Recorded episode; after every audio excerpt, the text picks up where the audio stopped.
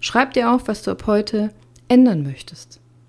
Mach was Kleines, eine Zigarette weniger rauchen, ein Stück Obst am Tag mehr essen, zehn Minuten spazieren gehen am Tag, eine Etage die Treppen laufen, dann nimm für den Rest den Aufzug. Mach was Kleines, damit es auch wirklich stattfinden kann. Nimm dir nicht so große Sachen vor, das klappt meistens nicht, bei mir auch nicht. Hi und herzlich willkommen. Schön, dass du da bist. Herzlich, sage ich immer. Herzlich willkommen. Darum geht's heute, um dein Herz. Ja, warum spricht eine Orthopädin übers Herz? Also erstens, auch wir Orthopäden haben ein Herz, auch wenn die eine oder andere Stimme was anderes behauptet.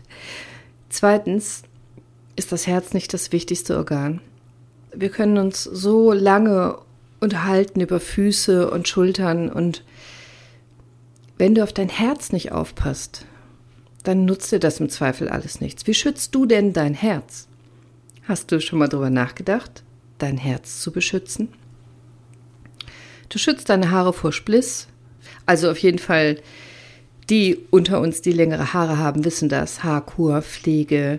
Du schützt deine Zähne mit Zahnpasta und Zähneputzen.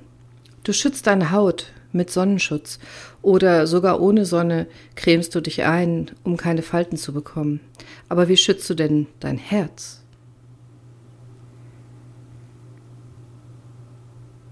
Die häufigste Todesursache in Deutschland sind immer Herz-Kreislauf-Erkrankungen. Herz.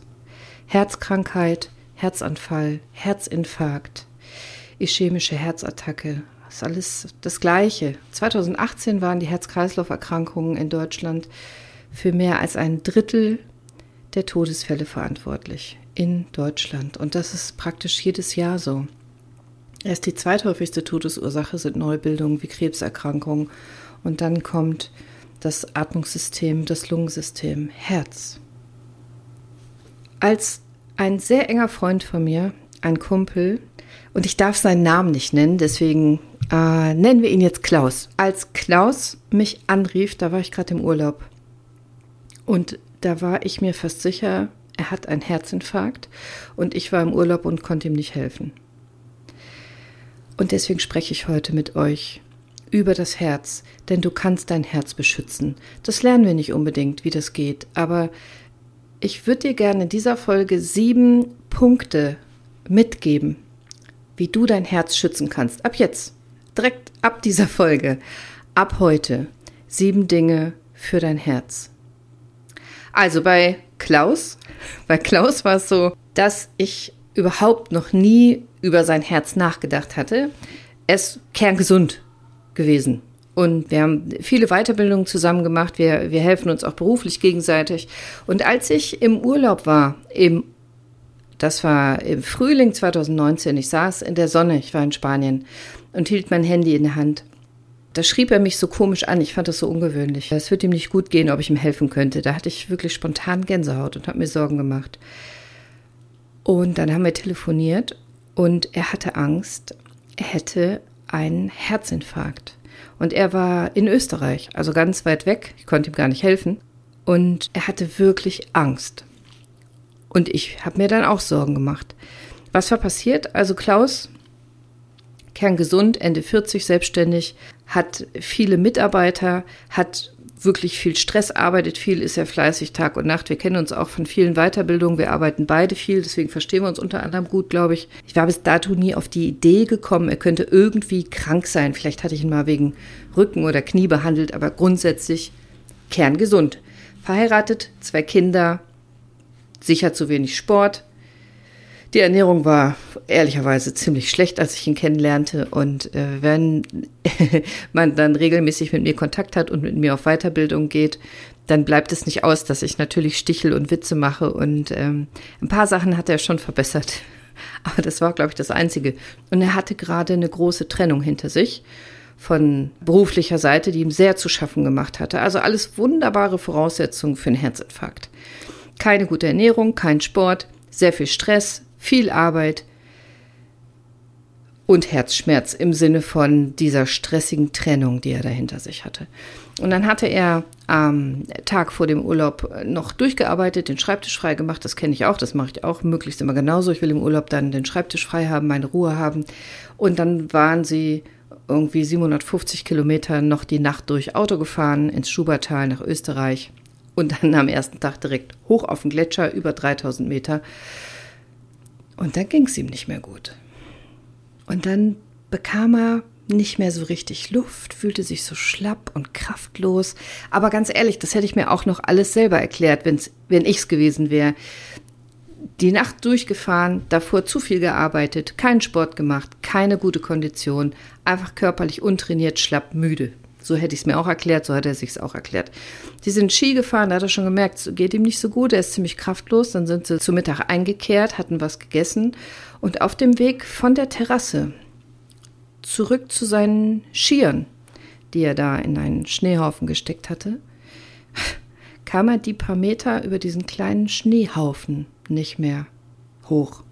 Der war zu kraftlos, um zu seinen Skiern zu gehen. Und das hat ihm Angst gemacht, völlig zu Recht. Und dann hat er das Skifahren abgebrochen. Also seine, seine Frau und seine Kinder sind weiter Ski gefahren, ist ins Hotel gefahren, er brach ab und dann dann rief er mich an. Jetzt habe ich versucht, übers Telefon so ein bisschen Anamnese zu machen, also zu befragen, Risikofaktoren und so weiter. Die wusste ich ja gar nicht. Über sein Herz hatten wir uns jetzt noch gar nicht unterhalten. Bin ja Orthopädin und habe ihn gefragt, wie ist denn dein Puls? Habe ihn gebeten, mal seinen Puls zu messen und der war deutlich über 100. Ich glaube, zu dem Zeitpunkt war er 150 oder sowas. Viel zu hoch für jemanden, der körperlich gerade nicht belastet ist, der irgendwo rumsitzt oder rumsteht. Da sollte so ein Ruhepuls zwischen 60 und 80 sein ungefähr, aber, aber nicht 150. Und natürlich wollte ich, dass er zum Arzt geht und natürlich wollte ich, dass er ins Krankenhaus oder in die Notaufnahme geht, um zu gucken, dass er nicht vielleicht Blutgrinsel hat, eine Thrombose, eine Lungenembolie, einen Herzinfarkt, solche Sachen. Aber der Mann ist stur, der wollte natürlich nicht im Ausland ins Krankenhaus, nicht mal in Österreich und ich biss mir da die Zähne aus, der Mann ist stur. Es ging ihm am nächsten Tag aber nicht wirklich besser. Also das Ausschlafen hatte jetzt nichts verändert. Er konnte, konnte sich so normal verhalten, konnte auch essen, aber war super schlapp, konnte eigentlich gar nicht treppenrichtig laufen. Seine Frau hatte so eine Pulsuhr dabei, das heißt, er konnte permanent seinen Puls messen und der Puls war immer über 100 und schlug auch ziemlich fest, der pochte relativ stark, sagte er mir, spürte sein Herz, er hatte noch nie vorher sein Herz gespürt. Und jetzt spürte er die ganze Zeit sein Herz und das macht Angst. Und ich weiß nicht, ob ihr das kennt, aber das Herz ist ja sowas ganz Selbstverständliches. Das Herz schlägt halt immer. Das gehört sich so, dann denken wir gar nicht drüber nach. So ungefähr 100.000 Mal am Tag schlägt dein Herz für dich. Tag und Nacht, ob du wach bist, ob du schläfst, ob du gerade an was anderes denkst. Die Frauenherzen schlagen meistens ein bisschen schneller, Kinderherzen noch viel schneller und pumpen so fünf bis sechs Liter Blut pro Minute durch deine Adern wenn du dich nicht anstrengst. Aber wenn du dann dein Herz plötzlich spürst, zum Beispiel in Ruhe im Liegen, dann macht es oft Angst. Und wenn das vielleicht mal so unregelmäßig schlägt, Herzstolpern nennen wir das auch, dann kriegst du häufig Angst. Es ist nicht richtig, dass man sein Herz schlagen spürt, außer direkt nach dem Sport oder einer körperlichen Anstrengung. So solltest du eigentlich tagsüber gar nicht über dein Herz nachdenken. Und das hatte Klaus auch nicht gemacht. Das tat er erst in dieser Situation. Und das macht ihm Sorge. Und deswegen konnte ich ihn dann letztendlich auch zusammen mit seiner Frau, konnten wir ihn gemeinsam überreden, in, in die Notaufnahme zu gehen, ins Krankenhaus. Da war ich erleichtert. Da war ich auch sicher, wenn die jetzt ein EKG schreiben und Blut abnehmen und verschiedene Untersuchungen machen, dass wir wissen, was er hat. War aber nicht so. Die haben ihn auf den Kopf gestellt, alle möglichen Blutwerte abgenommen, die Lunge geröntgt, ganz viele Untersuchungen gemacht, ohne Befund. Am Ende konnten sie ihm sagen, also sie haben keinen Herzinfarkt, sie haben keine Lungenembolie, sie haben ganz viele Sachen nicht. Was sie haben, wissen wir nicht, aber sie sollten in diesem Urlaub nicht mehr Ski fahren. Klaus war begeistert. Klaus hatte so schlechte Laune, dass ich die nächsten Tage WhatsApp vorgezogen habe vor, vor Telefonieren. Und sie sagten ihm noch, er soll zu Hause zum Lungenfacharzt gehen. Lungenfunktionstests machen, könnte an der Lunge liegen und so weiter. Ja, also den Urlaub hat er irgendwie rumgekriegt. Ja, er hat sich erholt körperlich. Die Symptome wurden aber nicht wirklich besser und er ging dann tatsächlich zu Hause zum Lungenfacharzt, der nochmal ganz viele andere Untersuchungen gemacht hat und auch nichts fand. Frustrierend, oder? Und das war neu für ihn. Also bis dato, das hat er mir dann erzählt, bis dato war er der Meinung, obwohl er schon Ende 40 war, alles läuft super und wenn dann doch mal irgendwas ist, dann gehst du zum Arzt dann findet der die Ursache und stellt er die ab. das wäre schön, wenn wir das immer könnten. gehst du zum Arzt, der sagt, was es ist, und er macht es dann weg. super, super Vorstellung. Schön, wenn es immer so wäre. Aber dass er zum Arzt ging und noch einem Arzt und zu noch einem Arzt und zu noch einem Arzt und keiner was gefunden hat, das war krass für ihn. Und da hat er das erste Mal tatsächlich ernsthaft drüber nachgedacht, was eigentlich los ist. Also aus totaler Gesundheit heraus ohne Grund sozusagen im Urlaub. Herzrasen, Kraftlosigkeit, diese, diese totale Kraftlosigkeit, dieser Energiemangel, dass man keine drei Stufen hochgehen kann. Natürlich, das muss ja total Angst machen. Und auch wenn er keine Herzschmerzen hatte, dieser hohe Puls, natürlich ist das bedrohlich und macht dir Sorge. Und wenn dann ganzen Ärzte ratlos sind, finde ich das nochmal besonders angstmachend. Und dass selbst ich nicht wusste, was er hat, das hat ihm, glaube ich, nochmal extra Angst gemacht, weil normalerweise, äh, spätestens dann, wenn ich andere Kollegen frage, andere Experten zu Rate ziehe, weiß ich es irgendwann, aber ich konnte ihm nicht helfen. Ich wusste nicht, was das war. Und googeln half ihm auch nicht. Und er sagte mir selber, er, er kennt diese Erzählung bis dato nur von alten Leuten, dass du von Arzt zu Arzt rennst und keiner was findet, keine schulmedizinische Diagnose. Und damit gibt es natürlich auch keine echte Therapie. Und abwarten und irgendwann eine Kontrolle machen ist keine Therapie. Das macht ja, das macht ja Angst, das verunsichert dich, das macht dich hilflos, das macht es ihn auch. Klaus, ich hoffe, du hörst diese Folge. Heute schon was für dein Herz getan? Jedenfalls war das der Grund, dass ich zum ersten Mal mich ernsthaft damit auseinandergesetzt habe. Wie schütze ich eigentlich mein Herz, dein Herz? Was kannst du tun, damit dir das nicht passiert. Mit Klaus ist alles gut ausgegangen. Er war bei einem Lungenfacharzt, der sehr gründlich und ganzheitlich denkt. Und das war aus meiner Sicht sein ganz großes Glück, weil der Kollege so viele Sachen untersucht hat und eben auch ganz viele Blutwerte abgenommen hat und auch viele Dinge festgestellt hat, die vielleicht normalerweise gar nicht so so klar sind, dass ein Arzt das macht. Und zwar hat er einen ganz krassen Vitamin D-Mangel festgestellt. Und das habe ich schon öfter erzählt, glaube ich, Vitamin D auch in alten Folgen, in früheren Folgen und auch auf Instagram gepostet. Wir haben in Deutschland fast alle einen Vitamin D-Mangel. Vitamin D ist aus verschiedenen Gründen sehr wichtig, aber auch um dein Herz zu beschützen und auch um dich vor Herzinfarkt, Schlaganfall und diesen Dingen zu beschützen. Und ja, wenn du in die Sonne gehst, bildest du Vitamin D, aber in Deutschland sind wir einfach Vitamin D-Mangelgebiet. Und die Sonne zwischen ungefähr Oktober und März steht gar nicht hoch genug, als dass unsere Haut Vitamin D bilden könnte. Es ist gut, wenn du in die Sonne gehst und in die frische Luft, aber glaub nicht, wenn du im Dezember durch Deutschland läufst, dass du Vitamin D bilden kannst. Dafür muss die Sonne deutlich höher stehen, weil sie sonst durch zu viel Luftschicht dringen muss und dann nicht mehr genug Energie auf der Haut ankommt und du deswegen einfach kein Vitamin D mehr bildest. Das hat er festgestellt, hat viele andere Mangelzustände bei ihm festgestellt aber Vitamin D war am stärksten und Homozystein war zu hoch. Das erkläre ich euch gleich, falls ihr noch nie Homozystein gehört habt. Das ist wichtig. Und er hat vor allem festgestellt, dass seine Zellen energielos sind oder energiearm. Das habe ich noch nie von einem Schulmediziner gehört, dass als Diagnose rauskommt, energiearme Zellen. Aber das stimmt. Der Mann war energielos. Also in diesem Job mit fast 20 Angestellten als einziger Chef mit Tag und Nacht Arbeit und Wochenende durch und dann gerade diese berufliche Trennung hinter sich, die ihn so gestresst hat, ohne Sport, ohne echten Ausgleich, ohne wirklich viel auch mentalen Ausgleich, ohne echte Regenerationszeiten und mit der mittleren bis schlechten Ernährung, da wüsste ich nicht, wie man die Zellen kraftvoll kriegen sollte. Das geht einfach nicht. Dann, dann lutscht man und laugt seine Körperzellen auf Dauer aus. Klar. Also, wie schützt man denn jetzt sein Herz? Was hat Klaus gelernt und was will ich euch auch mitgeben? Sieben einfache Sachen, das Herz zu beschützen. Zum Beispiel geht's los naja, was ich immer sage, mit Bewusstsein, Mindfulness, Achtsamkeit. Klaus meinte zwar, er hatte vorher noch nie Symptome, das glaube ich einfach nicht. Ich glaube nur, der hat die Symptome nicht wahrgenommen. Das steht ja immer in den Todesanzeigen, wenn einer an einem Herzinfarkt gestorben ist, aus heiterem Himmel plötzlich, ohne Vorwarnung. Das glaube ich einfach nicht als Ärztin. Das Herz warnt vor. Wir Ärzte sind da die Besten drin, dass wir plötzlich in unserer Praxis mit 82 im Stand versterben am Herzinfarkt, nie vorher Symptome gehabt. Ich glaube das nicht. Das Herz gibt dir vorher Zeichen und in aller Regel achten wir nicht drauf. Wir verstehen die Zeichen nicht oder wir wollen die Zeichen nicht verstehen. Und dann wird dein Herz lauter, dein Körper warnt stärker, gibt dir mehr Zeichen und wenn du die dann auch nicht wahrnimmst oder wahrnehmen willst oder auf jeden Fall nichts ändern willst, naja, irgendwann trifft es dich dann. Also es geht los mit hingucken, auf die körperlichen Signale achten. Wie fühlst du dich denn? Bist du energielos oder voller Energie? Hast du schon mal Herzrasen? Bist du viel müde? Hast du schon mal Kopfschmerzen oder häufig? Und wenn du schläfst, kannst du nicht schlafen?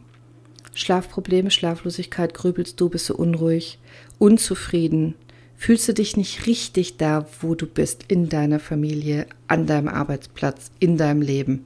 Hast du immer mal wieder akute Rückenschmerzen oder Magenschmerzen, Tinnitus, Bluthochdruck? Das sind nicht alles Zeichen für einen Herzinfarkt. Können sein, aber das sind fast immer Zeichen dafür, dass irgendwas nicht richtig läuft in deinem Leben und dass du was ändern sollst. Und wenn du nichts änderst, dann wird der Alarm immer lauter. Und irgendwann kriegst du einen Warnschuss, einen Schuss von Bug, so wie Klaus das gekriegt hat. Gerade Männer fühlen oft nicht hin. Also Männer und Gefühle, ja. Äh, Freude, wenn das äh, Fußballtor gefallen ist, Hunger, müde, Durst. Diese Gefühle meine ich nicht, meine Herren. Frauen sind besser drin, hinzufühlen, was mit ihrem Körper ist. Also, meine Herren, das wünsche ich mir von euch. Lernt doch mal hinzufühlen, wie es euch gerade geht. Wie fühlst du dich denn gerade?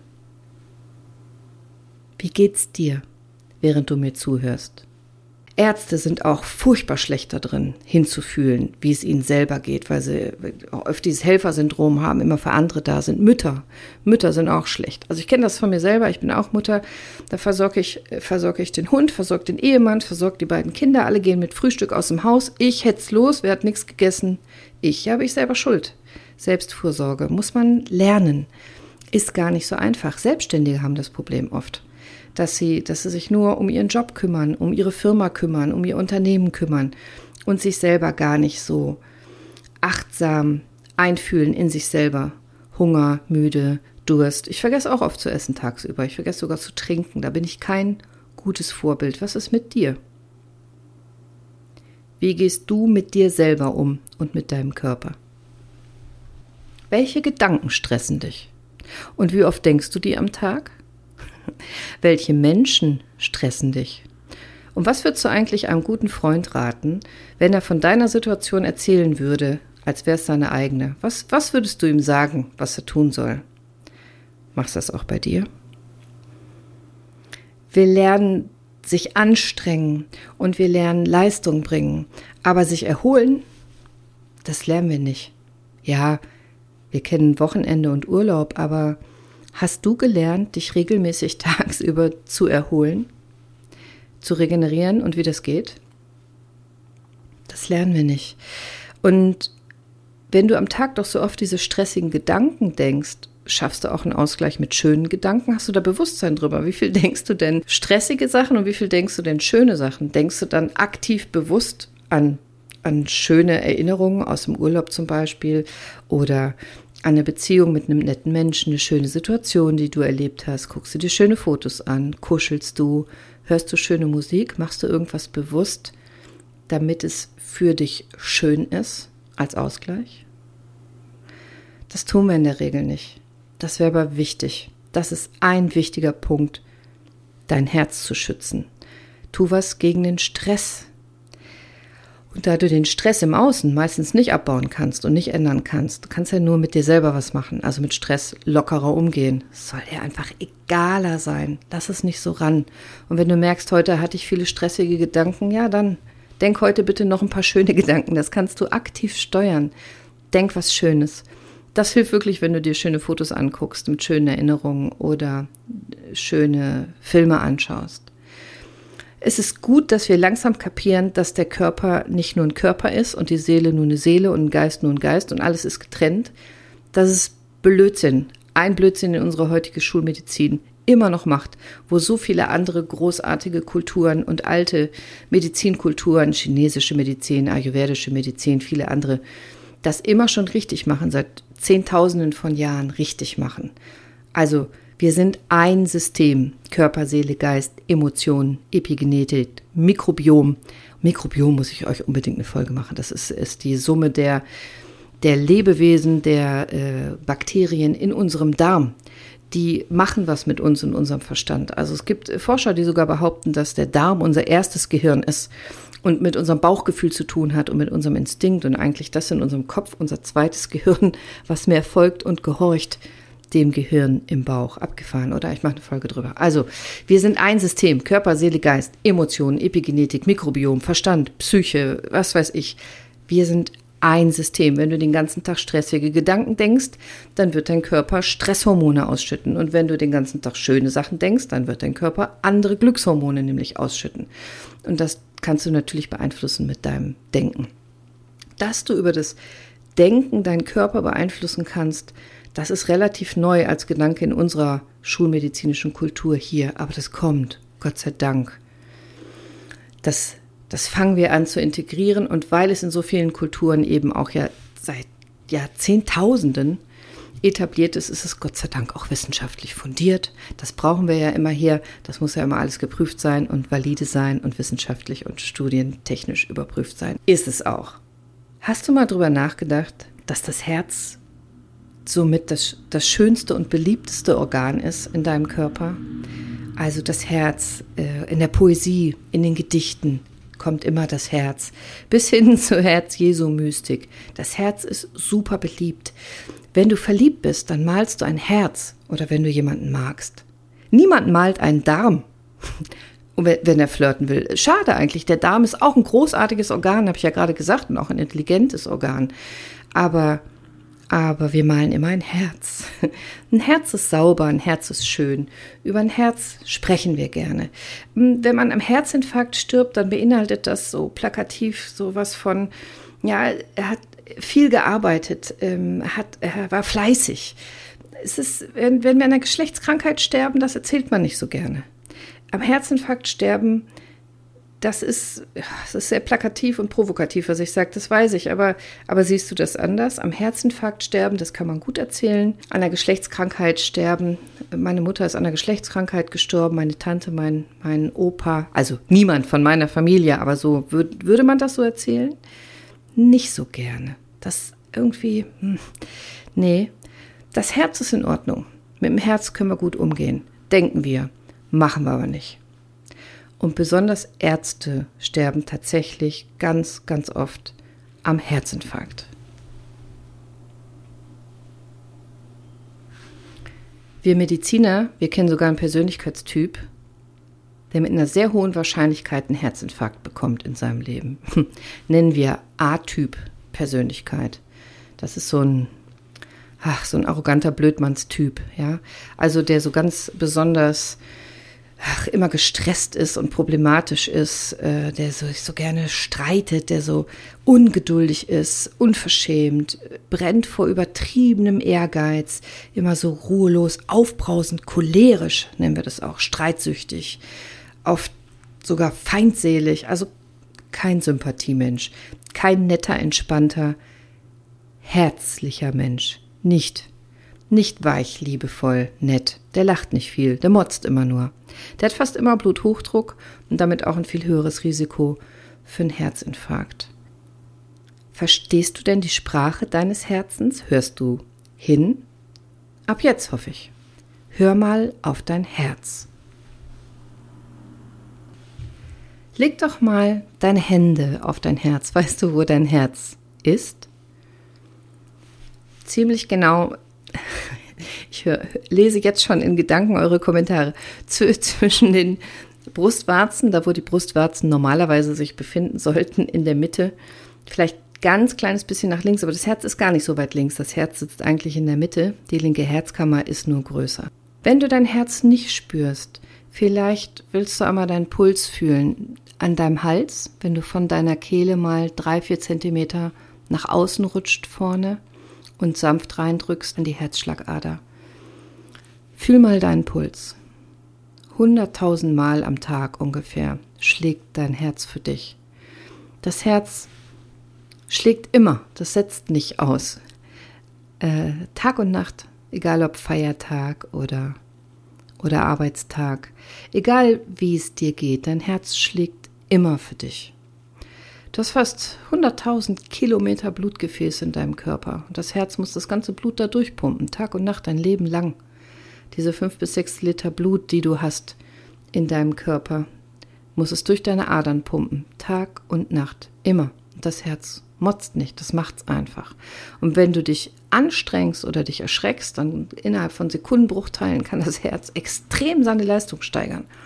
Also wie, wie in einem Blutrausch, bis 20 Liter, dann pumpt es durch deinen Körper in der Minute. Ungefähr 2,5 Milliarden Schläge schlägt dein Herz bis zum Alter von 71 ungefähr. Als Durchschnitt hat man das ausgerechnet. Wenn ich das haben wahrscheinlich nur Mediziner, im Arm meines Mannes liege. Und das war auch früher bei, bei äh, anderen Männern so, wenn ich mit denen befreundet war und auf deren Brust lag. Ich glaube, ein Mediziner hört dann immer auf das Tutum, Tutum. Und ob es reine Herztöne sind. Das Herz schlägt immer. Und ich freue mich immer, wenn ich einen Herzschlag höre, weil es heißt, dass ich was Lebendiges vor mir habe. Ob das ob das mein Hund ist, ob ich mein Kind im Arm habe und ich lege die Hand auf die Brust und kann äh, oder auf den Rücken und kann den Herzschlag fühlen. Das ist was Schönes. Ich finde das beruhigend. Hast du gewusst, dass man sogar an einem gebrochenen Herzen sterben kann? Habe ich mal einen Instagram-Post drüber gemacht. Das ist nicht nur im Märchen so, das ist nicht nur eine Metapher, das gibt es wirklich. Das nennen wir Stresskardiomyopathie. Also Kardio ist Herz und Myopathie ist Muskelerkrankung. Herzmuskelerkrankung, Stressherzmuskelerkrankung, das gibt es wirklich bei, bei Tod, bei Verlust eines geliebten Menschen zum Beispiel. Und die Beschwerden sind ähnlich wie beim Herzinfarkt, obwohl die Herzkranzgefäße nicht verstopft sind mit Kalk, sondern die Herzkranzgefäße frei sein können. Diese ganz großen, starken emotionalen Belastungen, die können trotzdem dafür sorgen, dass dein Körper Adrenalin und andere Stresshormone ausschüttet und das Herz dann nicht mehr richtig pumpt. Ich erzähle dir das nicht, um dir Angst zu machen. Im Gegenteil. Ich möchte dein Herz wecken für dein Herz. Ich möchte Verständnis wecken für dein Herz, das immer, immer, immer für dich arbeitet und immer pumpt und du vielleicht noch nie wirklich Danke gesagt hast oder drüber nachgedacht hast. Hast du einen Plan von deinen Blutwerten? Ich meine jetzt nicht diese diese typischen Blutwerte, die du beim Hausarzt abnimmst, wie viel rote und weiße Blutkörperchen hast und so weiter, sondern hast du mal deinen Vitaminhaushalt checken lassen? Vitamin D zum Beispiel habe ich eben von gesprochen. Hast bestimmt einen Mangel, wenn du nicht Vitamin D zu dir nimmst. Hast du mal nach deinem Homozysteinspiegel geguckt? Bestimmt nicht, wenn du mit Herz bisher nichts zu tun hattest. Das kannst du bei einer normalen Blutabnahme untersuchen lassen. Und Homozystein ist immer dann gerne erhöht oder sehr häufig erhöht, wenn du einen Mangel hast an verschiedenen Vitaminen B, Bertha, B-Vitamin und Folsäure. Und genauso einfach kann man es auch ausgleichen, nämlich indem du Vitamin B, 2, 6, 12 und Folsäure zu dir nimmst. Homozysteinspiegel ist ein Zeichen dafür, dass es deinem Herz vielleicht nicht gut geht. Man weiß auf jeden Fall, dass wenn der Homozysteinspiegel hoch ist, du ein höheres Risiko hast für Herzinfarkt und diese Sachen. Homozystein ist eine Aminosäure, die haben wir im Körper, die gehört in unseren Körper, die ist wichtig. Die spielt eine Rolle bei Eiweißbildung, vielen anderen Sachen, Nukleinsäuren, Kreatinin. Aber ohne Folsäure, Vitamin B6 und B12 funktioniert die Bildung nicht. Das heißt, ist dein Homozysteinwert erhöht, hast du ein höheres Risiko vor Arterienverkalkung, Arteriosklerose. Und das hast du bestimmt schon mal gehört, dass diese Arterienverkalkung was mit Herz-Kreislauf-Erkrankungen zu tun haben kann. Auch Demenz, Alzheimer und, und Denkstörungen haben wahrscheinlich damit zu tun. Bereits wenig erhöhte Spiegel haben sich als Risikofaktor herausgestellt für Herz-Kreislauf-Erkrankungen wie Schlaganfall, Thrombose. In einigen Studien wird sogar beschrieben, dass wenn auch nur ein kleines bisschen der Homozysteinspiegel über den Normbereich ansteigt, bei Männern sich direkt um 60 Prozent das Risiko erhöht für Herzinfarkt und Herz-Kreislauf-Erkrankungen, bei Frauen sogar um 80 Prozent. Und bei 30 bis 40 Prozent aller Patienten mit Arteriosklerose oder Atherosklerose ist der Homozysteinspiegel erhöht. Also es scheint tatsächlich einen echten Zusammenhang zu geben. Und die Behandlung ist so einfach. In der Regel einfach Vitaminpräparate B6, B12, Folsäure einnehmen. Mach das am besten in Rücksprache mit deinem Arzt und dadurch senkst du den Homozysteinspiegel wieder. Besonders Folsäure scheint echt wirksam zu sein in der Senkung des Spiegels. Also nicht Medikamente nehmen, um den Spiegel zu senken, sondern die Vitamine nehmen, damit der Spiegel von selber runterkommen kann. Dritter Tipp. Hast du schon mal über deinen Energiehaushalt nachgedacht? Nein, ich meine jetzt nicht deine Wohnung oder dein Haus und die Heizung. Ich meine dich. Bist du jemand, der immer 150 Prozent gibt, ohne Pause, der abends durcharbeitet, der Wochenenden durcharbeitet.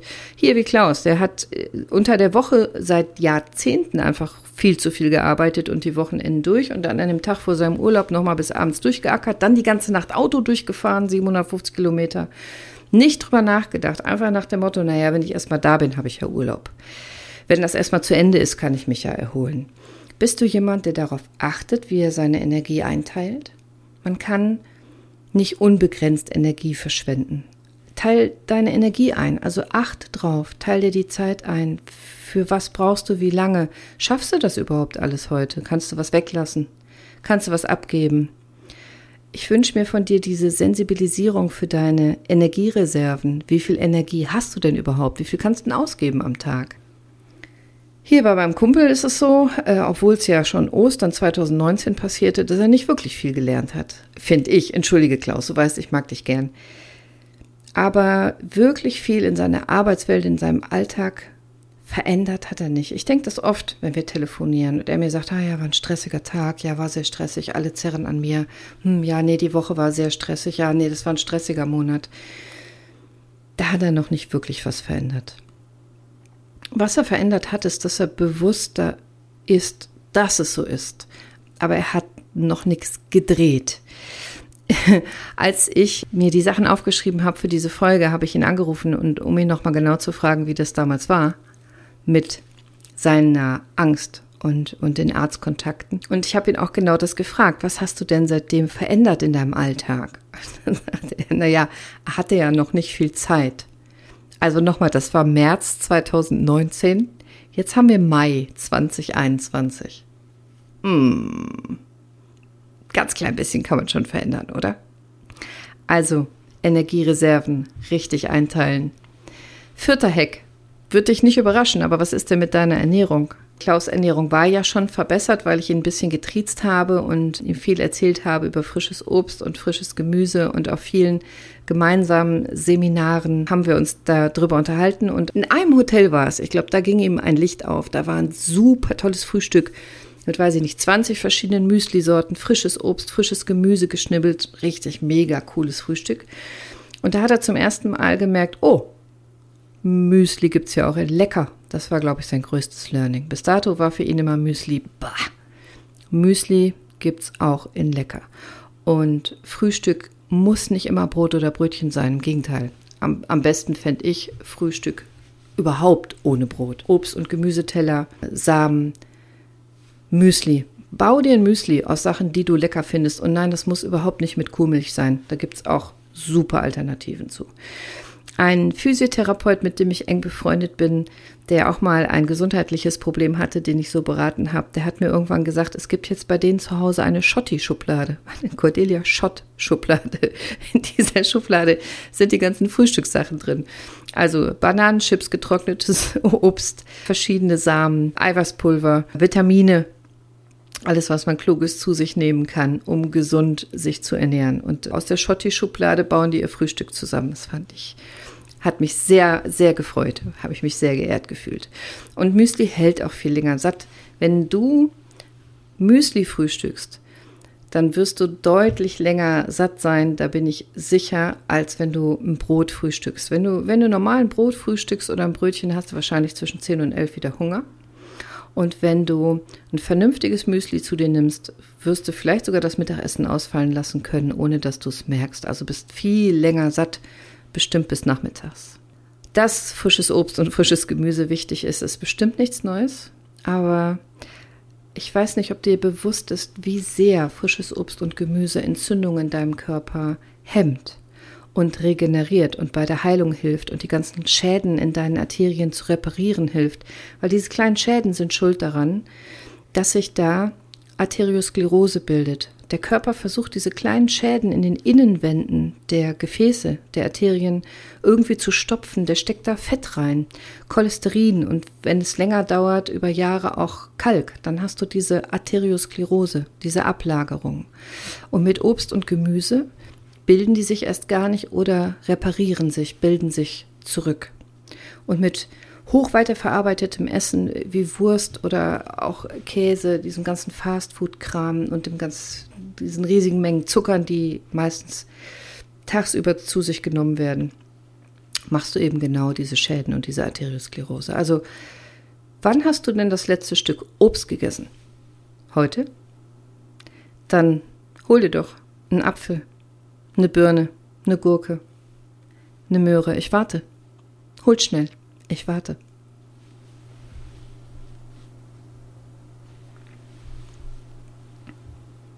Hast du Übergewicht? Diabetes? Und wenn ja, tust du konkret was dagegen? Und nein, ich spreche nicht von Tabletten und Insulin, sondern machst du ganz konkret etwas mit Bewegung und Verbesserung deiner Ernährung? Im Ernst? Wirklich? Rauchst du? Über Rauchen will ich gar nichts Schlimmes sagen, weil ich weiß, dass ihr das selber wisst, wie schädlich das ist.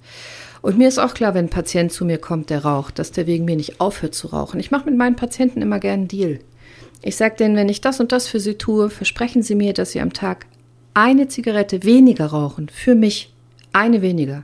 Einmal am Tag greifen sie nach einer Zigarette, wollen rauchen, denken an mich und stecken das Ding zurück in die Schachtel. Eine. Ich sage nicht, Sie müssen aufhören, aber rauchen Sie doch eine weniger für mich. Und das klappt fast immer. Das finde ich super. Das könntest du auch tun, wenn du diesen Podcast hörst. Kannst du mir eine Zigarette schenken am Tag? Eine nur, die du weniger rauchst. Das wird schon helfen. Über die Wochen und Monate und Jahre bringt dir das was. Ein Wort zu Cholesterin übrigens. Cholesterin, so hoch verschrien als so super schädlich und so schlimm und muss unbedingt gesenkt werden. Cholesterin ist ein ganz wichtiger, wertvoller Stoff in deinem Körper. Dein Gehirn, die sogenannte graue Hirnsubstanz, diese, wir nennen es die kleinen grauen Zellen, das ist das, womit du denkst. Die bestehen zu 80 Prozent aus Fett und davon ist zwei Drittel Cholesterin. Dein Gehirn besteht aus Cholesterin.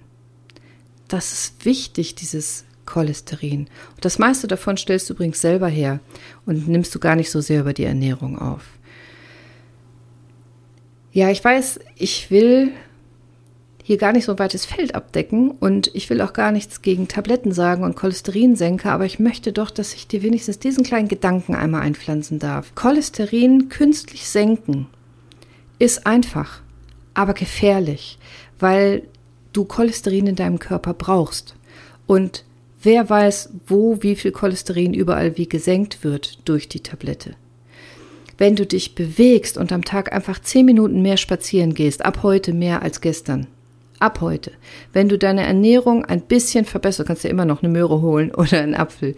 Wenn du diese Kleinigkeiten umsetzt täglich, das ist mit Sicherheit so viel gesünder, als Tabletten zu nehmen, die Cholesterin senken.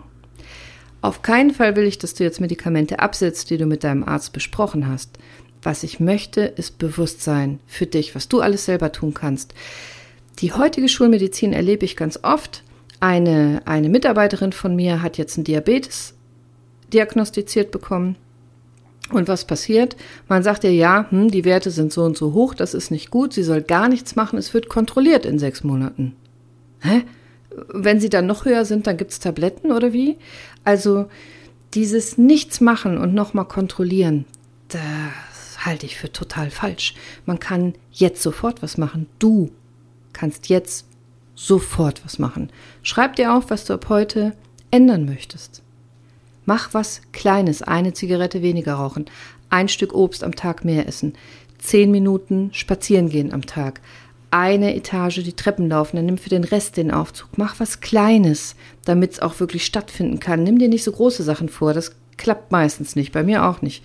Nimm dir was Kleines vor. Aber mach's ab heute. Schreib mir doch, ich würde mich freuen. Schreib mir auf Instagram oder als E-Mail. Schreib mir, was du ab heute anders machen willst.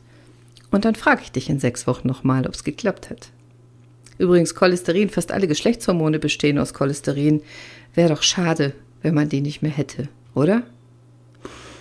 Also, besser als alles durch Tabletten zu beeinflussen, ist immer noch, was du täglich denkst, machst, isst, trinkst und wie du dich bewegst. Das ist nicht schwer, der Mensch ist ein Gewohnheitstier. Du musst nur anfangen damit. Das Stück Obst hattest du dir geholt, oder? Nächster Hack. Meditation und Atmung. Aus meiner Sicht völlig unterschätzt und mein Kumpel hat damit auch gestartet, mit Meditation und die macht er auch unregelmäßig. Dieses bewusste Atmen, bewusste Entspannen und bewusste für wenige Minuten in sich gehen. Das kann kurz sein, es können fünf Minuten sein in der Mittagspause oder abends vorm Einschlafen. Das hat einen messbaren, statistisch signifikanten Effekt auf dich, dein Gehirn, dein Körper, deine Regenerationsfähigkeit, deine Zellen heilen schneller, deine Stresshormone werden gesenkt. Ganz viele Effekte. Meditation ist wissenschaftlich nachgewiesen gesundheitsfördernd. Das hilft. Hey, wenn ihr Lust habt, dann mache ich euch eine Herzmeditation. Entweder für die Mittagspause oder zum Einschlafen. Soll ich mal eine Meditation fürs Herz aufnehmen? Schreibt mir, wenn ihr eine wollt. Vielleicht eine schöne Idee. Abends fünf Minuten auf dem Handy. Ich habe eine bestimmte Musik dafür komponieren lassen, in einer bestimmten Frequenz, die direkt im Gehirn gute Dinge verändern kann und dann spreche ich euch was fürs Herz.